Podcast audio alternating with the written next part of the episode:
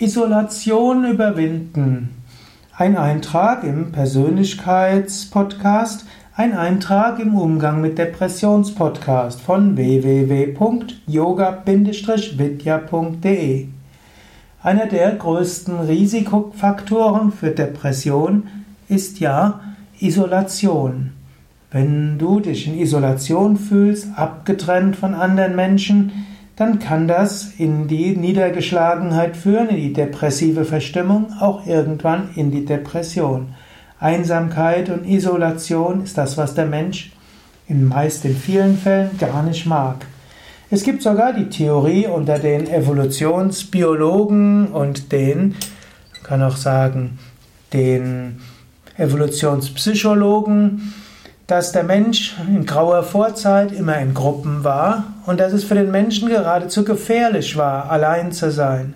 Wenn er von der Gemeinschaft verstoßen wurde oder die Gemeinschaft verloren hatte, dann konnte der Mensch in früheren Zeiten kaum überleben.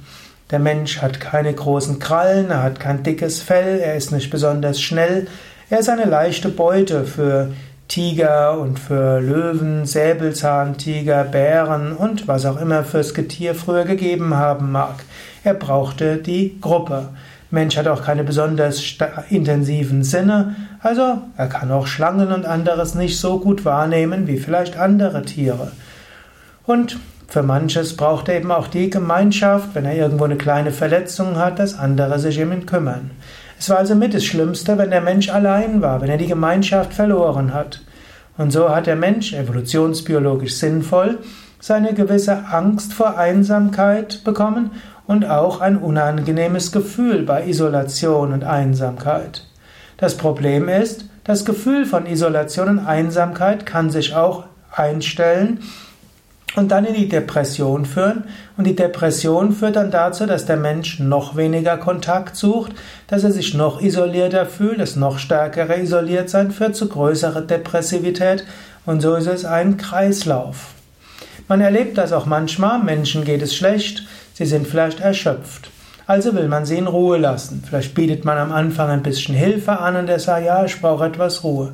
Dann überlässt man sie der Ruhe ein paar Tagen oder eine Woche lässt man sie in Ruhe und spätestens dann, wenn sich der Mensch nicht erholt hat, hat man, haben die anderen gelernt, ja, man sollte auf den Menschen nicht zugehen und der andere hat gelernt, jetzt bin ich in der Isolation.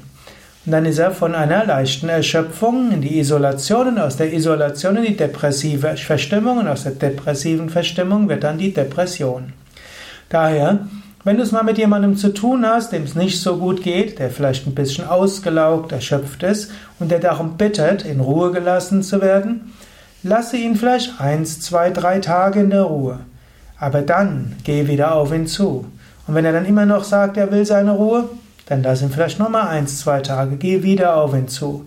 Der Mensch sollte nicht in die Isolation geraten. Und manchmal kann man schauen, wie man aktiv auf den Mensch bewusst zugeht und vielleicht auch andere dazu veranlassen, auf diesen Menschen zuzugehen.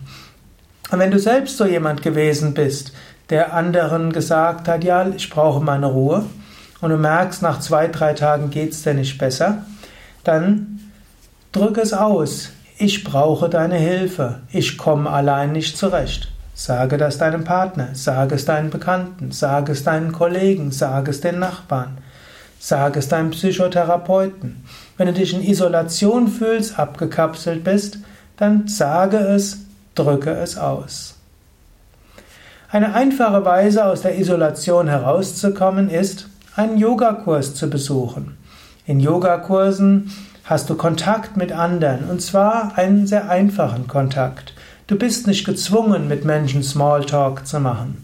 Du kannst in den Yogakurs gehen, du kannst vielleicht so kommen, dass du nur ein paar Minuten vorher da bist, so wirst du vielleicht an der Rezeption von jemandem angesprochen und du brauchst dich nicht selbst zu bemühen. Du gehst dann in den Yogasraum, legst dich hin in die Tiefenentspannung oder Anfangsentspannung und dann bist du mit anderen zusammen, ohne mit ihnen kommunizieren zu müssen. Du fühlst, wie dein Herz sich öffnet, wie du mit anderen verbunden fühlst. Denn in einer Yogastunde entsteht ein schönes Prana-Feld, eine schöne Energieverbindung. Wenn du dann nach der Stunde das Gefühl hast, du willst mit anderen in Kontakt treten, bleibe einfach irgendwo sitzen. Andere werden dich ansprechen. Wenn du das Gefühl hast, du willst nicht mit anderen sprechen, gehe einfach nach Hause. Bei Yoga Vidya Bad Meinberg, das ist auch ein Seminarhaus, kannst du auch zu Yoga-Ferien kommen oder als Individualgast kommen. Es fällt sehr leicht, hier Kontakt zu, zu, Kontakte zu finden. Relativ schnell kommt man ins Gespräch, nach einem Vortrag, nach einer Yogastunde. Man kann sich zu anderen zusammen an einen Tisch setzen und wird dann sofort ins Gespräch verwickelt. Man muss aber auch nicht. Du könntest einfach dich nicht an Gespräch beteiligen. Es ist vollkommen okay, wenn man für sich ist.